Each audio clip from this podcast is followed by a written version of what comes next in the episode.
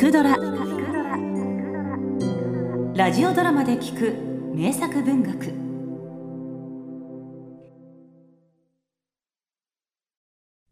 貧乏神物語。作田中幸太郎。文政4年のことであった。番町に住む旗本の用人は主家の費用をこしらえに下宇佐にある知業所に行っていた。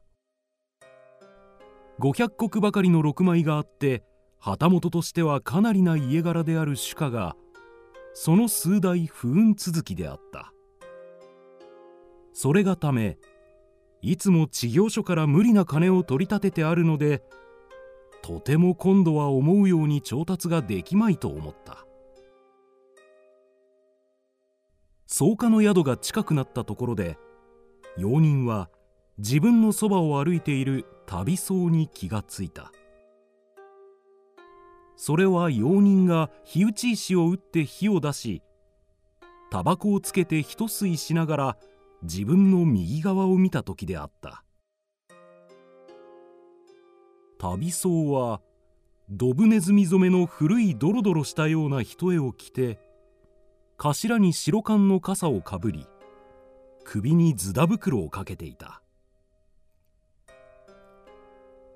年の頃は四十過ぎであろう。痩せて音貝の尖った顔は青黒く目は落ちくぼんで青く光っていた。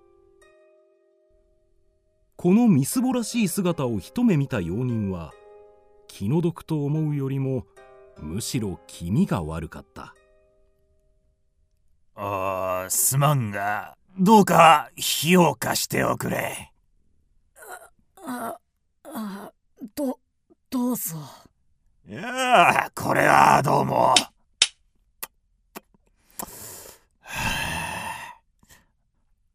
あなたはこれからどちらへ行きなさる？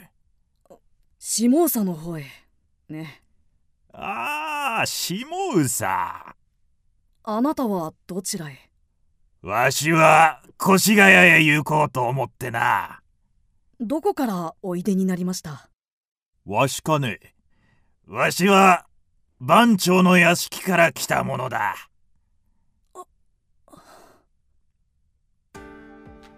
旅僧の来たという屋敷は自分が仕えている屋敷ではないか。このマイスめその屋敷から来た者が目の前にいるのによくもそんな出任せが言えたものだ。しかし待てよ。こやつは何かためにするところがあって主家の名を語っているかもわからない。一つ牛という目に合わせてやろう。かの屋敷。おかしなことを聞くもんだね。あ何かありますかな？ありますとも私はその屋敷の者だがお前さんに見覚えがないからね。私はそこの用人だから毎日詰めていない日はない。この私の知らない人がその屋敷にいるわけがない。きっと屋敷の名前が違っているのではないか？ところが違わないのだ。違わないことがあるものか違わないというのならお前さんは屋敷の名を語るマイスだ。それはお前さんがわしを知らないからそういうのだ。わしは三代前からあの屋敷にいるよ。かの屋敷はいつも病人だらけで先代二人は若死にしている。お前さんは不代でないから昔のことは知らないだろうがかの屋敷ではこんなこともあったよ。旅僧は用人の主家に起こった昔の事件をはじめとして近頃の事件まで手に取るように詳しく話し出した。どうだねお前さん。思い当たることがあるかね千分も違っていないだろう。それでも違うかね？あ合ってます。合ってるかね？そりゃ合ってるよ。毎日屋敷で見ているからね。それじゃあなたは一体誰なんですか？わしがわからないかね？わかりませんわしは貧乏神だよ。え？三代前から屋敷にいる貧乏神だよ。え？わしがいたために病人が出る借金はできる。長い間苦しんだがやっとその数が尽きて他へ移ることになった。これからお前さんの主人の運も開けて借金も返される。だからお前さんの心配もなくなるわけだ。用人はその言葉を聞くとなんだか肩に背負っていた重荷が取れたような気がした。ではあなた様は？これからどちらへお移りになります？わしの行く先かな？行く先は隣の屋敷さ。え？お前さんが嘘と思うなら今後よーく見てるがいい。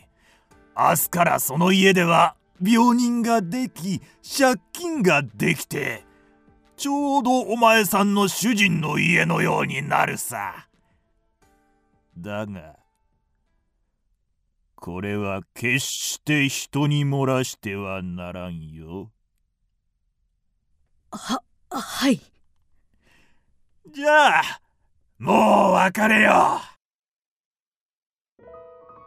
用人がはっと気づいた時にはもう怪しい旅僧はいなかった。その後用人は知行所へ行ったたびたび無理な取り立てをしているのでとても思う通りにできまいと心配していた金が思いのほか多く取れた。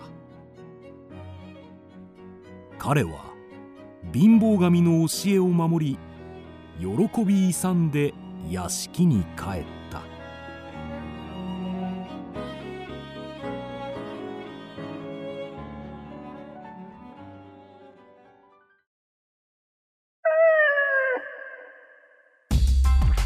クドラは YouTube にもチャンネルを開設。